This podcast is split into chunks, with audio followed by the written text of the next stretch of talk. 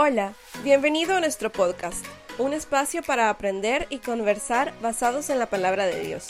Preparémonos para escuchar su voz y formar una relación extrema con Él.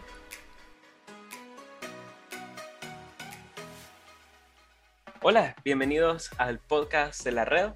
En este episodio en el que estamos siempre estudiando Gálatas y ahora estamos con Josué para estudiar Gálatas capítulo 5. Qué bueno es poderte tener acá, qué bueno es poder estar juntos también en ese momento, aprovechando desde tu carro, desde tu casa o si estás haciendo ejercicio. Yo acostumbro a, ir escuchando o ir hablando cuando estoy haciendo ejercicio caminando entonces yo creo que ir escuchando un podcast o, ir aprendiendo un poco más también te puede servir. Y poder estar ya sea anotando o viendo otras cosas como poder ir aprendiendo, creo que es algo bueno. Así que gracias por estar acompañándonos también en este podcast, por estar fielmente escuchando y aprendiendo. Siempre te invito a que lo puedas compartir con otras personas que quieren aprender y, un poco más de Jesús y un poco más de la vida cristiana. Y hoy está conmigo Josué, otra vez acompañándome para poder comentar Gálatas capítulo 5. ¿Qué tal, José? ¿Cómo te va?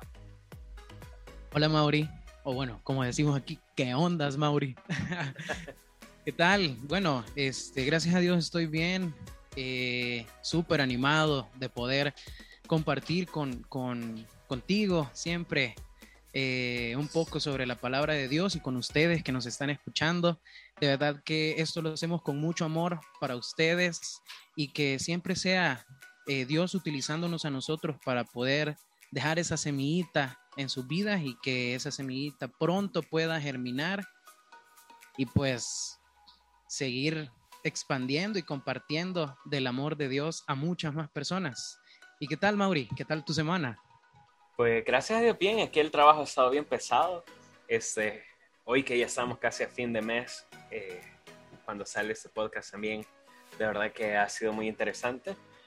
Eh, y ya casi estamos terminando nuestra serie en la red sobre segundo de Timoteo. Esperamos también que haya sido bendición para, para todos los que están llegando presencialmente a la red o nos están escuchando virtualmente.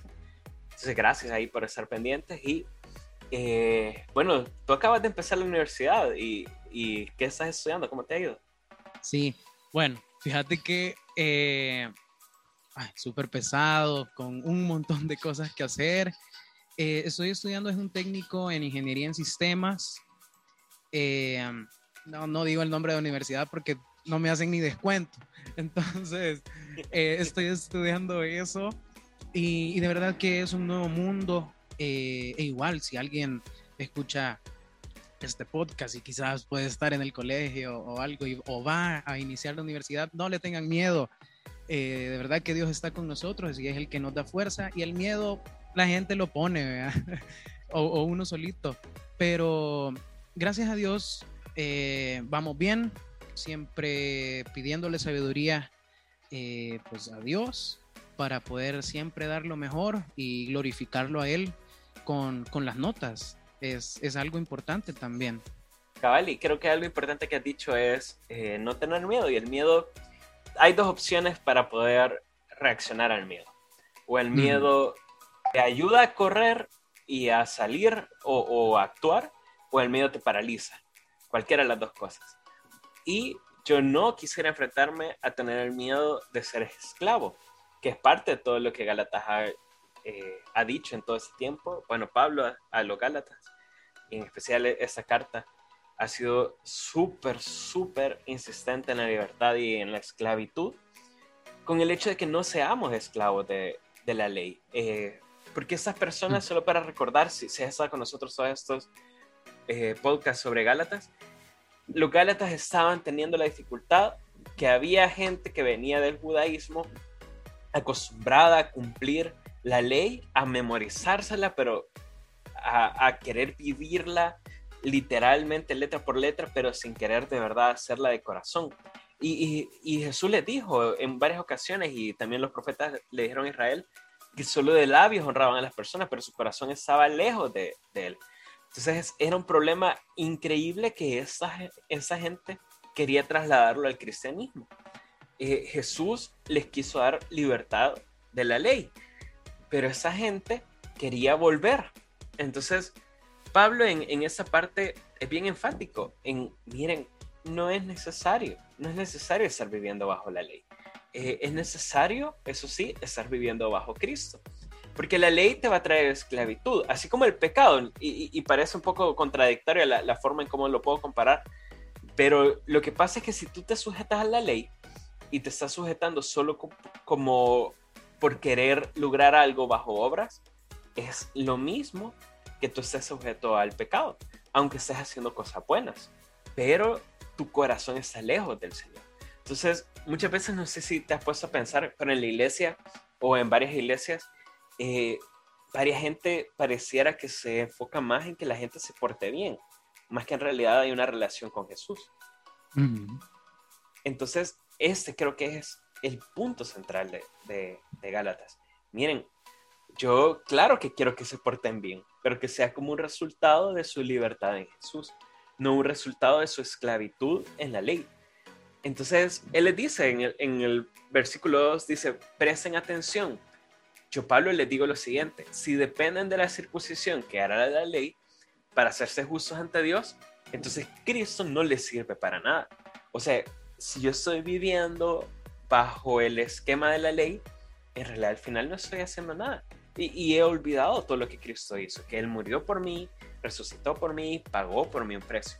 Con eso quiero eh, introducirte una pequeña imagen que no estamos acostumbrados porque gracias a Dios no estamos bajo un sistema de esclavitud. Pero eh, antes había un mercado de personas en el cual los esclavos eran negociados y se pagaba precio por ellos eh, para poder tener la propiedad de ese esclavo. Y cada uno tenía su diferente precio, eh, dependiendo también de ciertas cualidades físicas o dependiendo de la fuerza que tenga o incluso tenía diferente precio por el género de la persona. Entonces era interesante, vea, yo no me imagino yendo a un mercado para comprar a una persona. sí me imagino yendo a comprar eh, fruta, verduras, todo lo demás. Ahora en mi vida de casado lo hacemos más, comprar todo esto. Pero yo no me imagino diciendo como, hey, me da Josué y pago un, millón de dólares por él, vea. Y me da una Marce y pago muy barato. Dice. Este, yo una Marce solo porque viene de Argentina, quizás ella dos millones. Eh, o a Sophie porque canta, entonces dame tres millones por ella. Entonces, no me imagino haciendo eso, pero, pero esa gente lo hacía y, eran acostumbrados a poder eh, hacer transacciones con las personas. Y lo que hace Jesús con nosotros, literalmente la palabra que ocupa cuando habla de comprar o, redimirnos en esto, es agorazo. Y esta palabra literalmente es lo que quiere decir es comprar en el mercado. Y en Gálatas capítulo 3, versículo 13 lo tenemos más claro, porque dice Cristo. Perdón. ¿Podrías repetir esa palabra que, ah. que, dices? Claro, te la repito. Es agorazo. Agorazo. Ah. Agorazo, cabal, es una palabra en griego. Este no, no me lo he inventado yo, no, no es una mala manera de decir alguna palabra en salvadoreño, este, sino que de verdad es una palabra en griego que literalmente lo que significa es comprar en el mercado. Agorazo. Este, y está en diferentes partes de la Biblia, en Romanos, en Juan, pero Gálatas capítulo 3, versículo 13 dice, Cristo nos redimió de la maldición de la ley, hecho por nosotros maldición. Y lo importante de esto es la palabra redimir. Él nos compra, nos libera de eso. Entonces lo que hace es que cuando te compra y te saca del mercado, ese también tiene otra palabra. Cuando yo, por ejemplo, llego al mercado y compro la fruta, es esa acción de agorazo. Pero cuando la saco del mercado, entonces hoy la, la palabra se transforma en exagorazo, porque lo he sacado. Como por ejemplo, tú sos un alumno y hoy sos un ex alumno del colegio donde estudiaste, es porque ya saliste de ese colegio, ex alumno. Ah, pues ex agorazo o ex agorazo es comprar y sacar del mercado. Porque Jesús, eh, el precio que pagó por nosotros, nos sacó del mercado.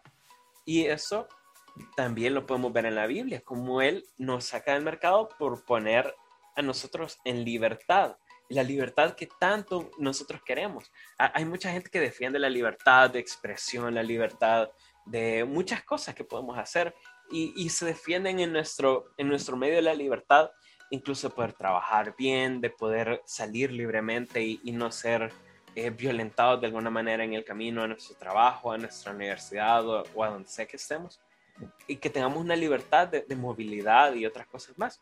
Ah, pues Jesús al momento de comprarnos, que es agorazo, y sacarnos del mercado, que es exagorazo, hizo otra acción que en griego es lutro. Y esto lo que quiere decir es soltar o poner en libertad. ¿Qué quiere decir eso?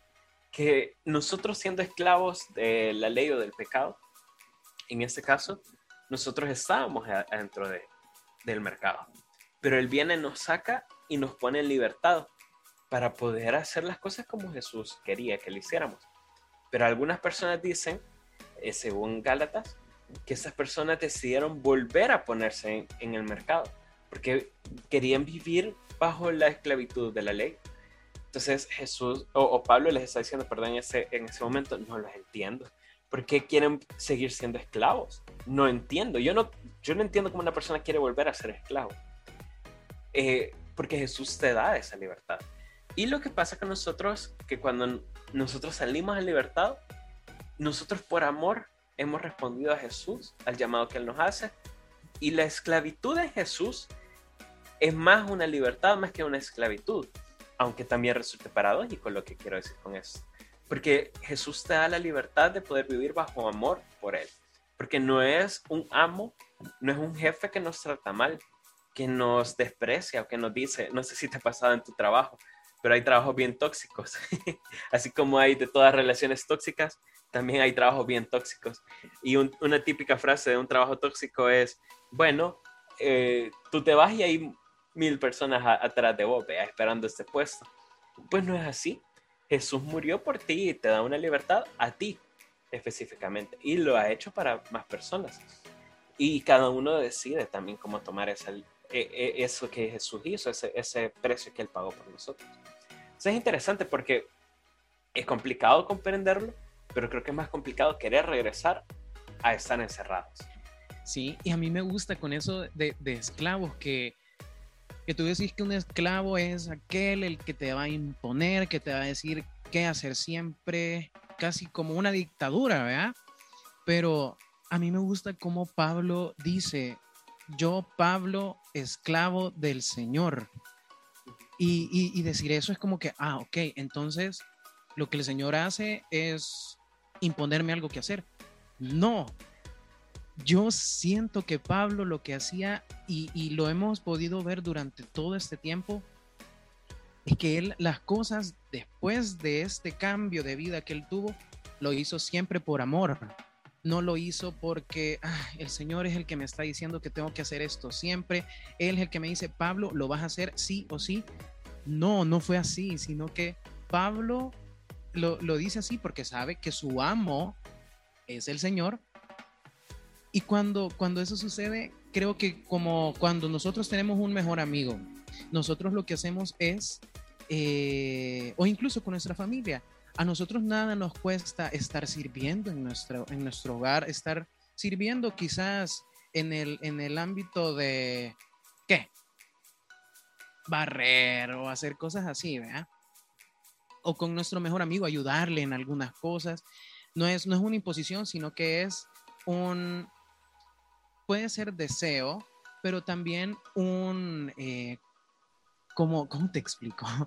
Eh, um, ¿podría Yo creo que ante tal amor que hemos recibido, no hay otra respuesta más que devolver amor. O sea, si Jesús nos tratara mal, creo que con toda libertad Él nos diría, bueno, andate. Pero Jesús o nosotros responderíamos con odio. Ajá, pero es que Jesús no lo hace así. O sea, Exacto. Jesús ante las personas que tenía cerca, Él las amó. Amó a personas pecadoras, amó a personas que nadie quería en la sociedad y nos acepta a nosotros, a pesar de cómo somos, a pesar de lo que éramos antes, pero Jesús nos acepta, a pesar de los pecados que traíamos, porque nosotros no podemos decir que antes éramos tranquilos. Yo puedo decir que también eh, Dios me liberó, Jesús me liberó de, pecados. Y, cada uno de nosotros podemos decir, pero ¿qué es lo que pasa? Que muchos quieren vivir ajustados y esclavizados por, eh, por, por esto de mantener la ley, más que vivir en la libertad de Jesús, que por este amor entonces Él me abraza. Y yo creo que parte de todo esto lo vamos a ver entonces en dos consecuencias. Cómo las personas viven bajo las obras de la carne y cómo las personas viven bajo el fruto del Espíritu. Que con eso vamos a seguir el podcast en la segunda parte. Así que quédate con nosotros, acompáñenos para poder hablar de las obras de la carne, de la gente que no quiso aceptar esa libertad que Jesús nos ha dado a todos los que creemos en Él. Así que acompáñanos y espéranos un ratito más para la segunda parte. La Red es un grupo de jóvenes cristianos de Iglesia Bautista Miramonte que tenemos entre 18 a 23 años. Si no tienes un grupo de jóvenes o no tienes iglesia, puedes reunirte con nosotros. Nos reunimos todos los sábados a las 4 pm en Iglesia Bautista Miramonte. Estamos ubicados sobre la Alameda Juan Pablo II, frente al Hospital Médico Quirúrgico. Si no puedes llegar de forma presencial, no te preocupes. También transmitimos las reuniones por Zoom. Escríbenos para poder compartirte el link de las reuniones o para inscribirte a nuestras reuniones presenciales. Te esperamos.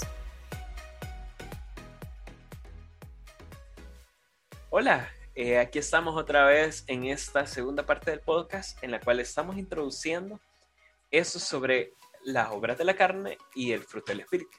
Y es interesante que Pablo hace una diferencia y no le dice a las dos frutos. Uno le dice obras y el otro le dice fruto.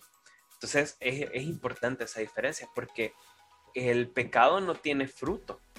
Eh, la carne no tiene un fruto, sino que es obra y en especial obra de lo que también el maligno o Satanás o el enemigo hace en la vida de, de las personas también.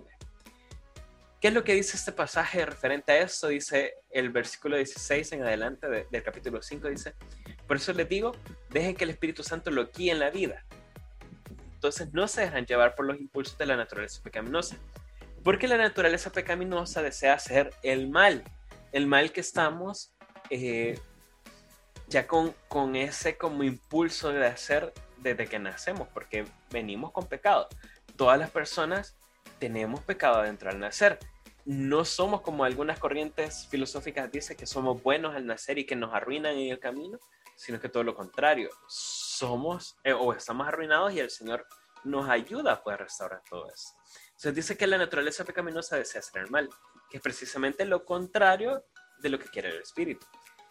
Eh, dos fuerzas, que es el espíritu y, el, y, y la carne, luchan entre sí. Entonces, ¿cómo podríamos ver eh, identificado todas esas obras de la carne o, o, o, cuáles son como los síntomas de que algo está pasando en esto? Eh, los síntomas más claros de esa naturaleza pecaminosa son inmoralidad sexual, impureza, pasiones sensuales, idolatría, hechicería, hostilidad, peleas, celos, arrebatos de furia, ambición egoísta, discordias, divisiones, envidia, borracheras, fiestas desenfrenadas y otros pecados parecidos. Es interesante porque al final la declaración dice, cualquiera que lleve esa clase de vida no heredará el reino de Dios. ¿Qué quiere decir eso? ¿E-, ¿Eso acaso quiere decir que eh, que aquí hay una manera en cómo perder la salvación. No, otra vez, no, no es posible perder la salvación. O sea, eh, aquí lo que está haciendo y diciendo es, una persona que no es cristiana va a tener eh, como reflejo esto. O sea, eh, una persona que no es cristiana va a hacer estas cosas. No un cristiano. Un cristiano lo que va a estar haciendo es los frutos del Espíritu que lo vamos a ver en la otra parte.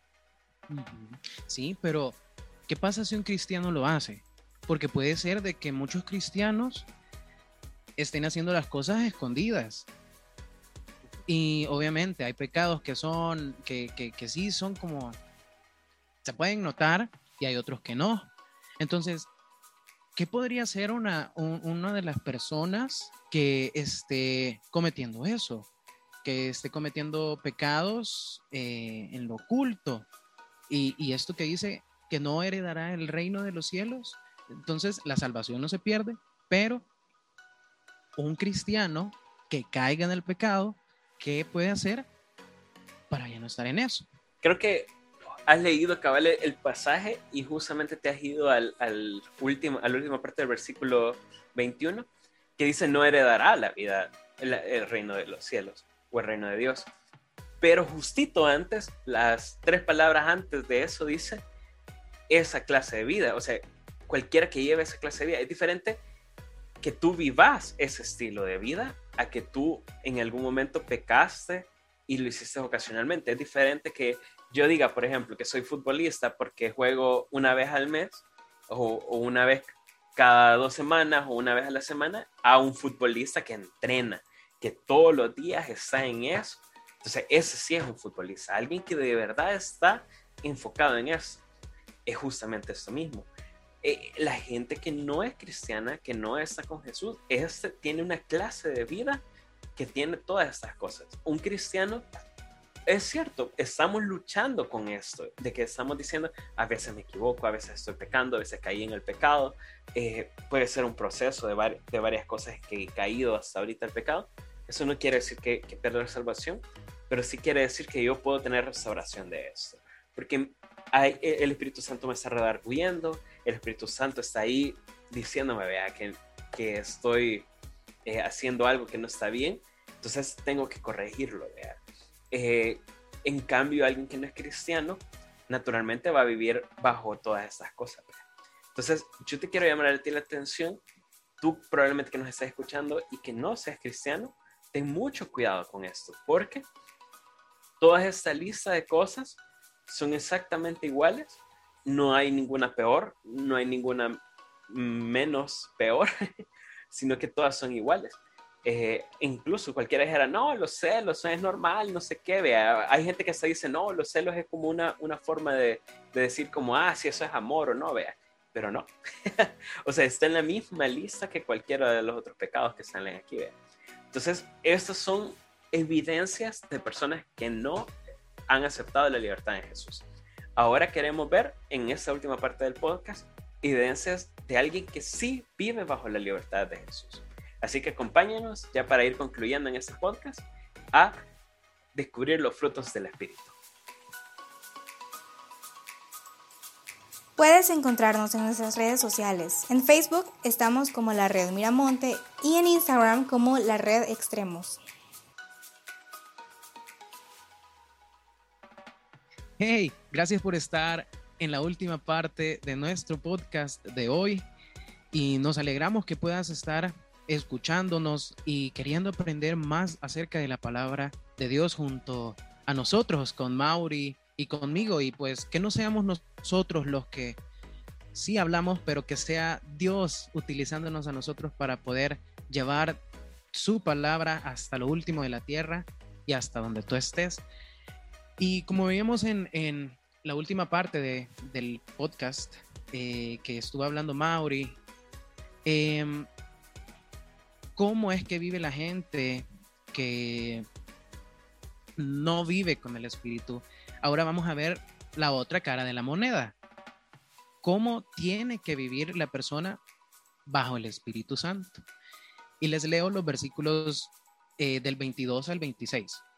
Y dice así, en cambio, la clase de fruto que el Espíritu Santo produce en nuestra vida es amor, alegría, paz, paciencia, gentileza, bondad, fidelidad, humildad y control propio.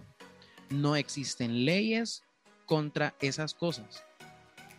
Los que pertenecen a Cristo Jesús han clavado en la cruz las pasiones y los deseos de la naturaleza pecaminosa y los han crucificado ahí.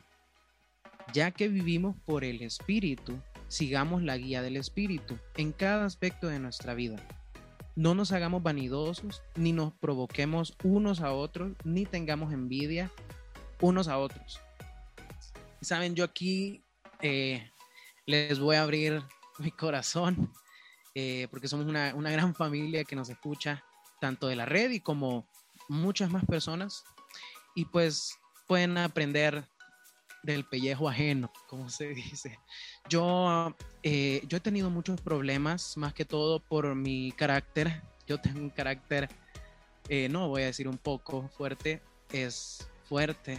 Y, y saben, yo cuando la, primera vez que leí esto del fruto del Espíritu para mí fue como que, no sé, fue como un golpe en mi cara que, y, que fue como que, hey, entendé, ¿vea?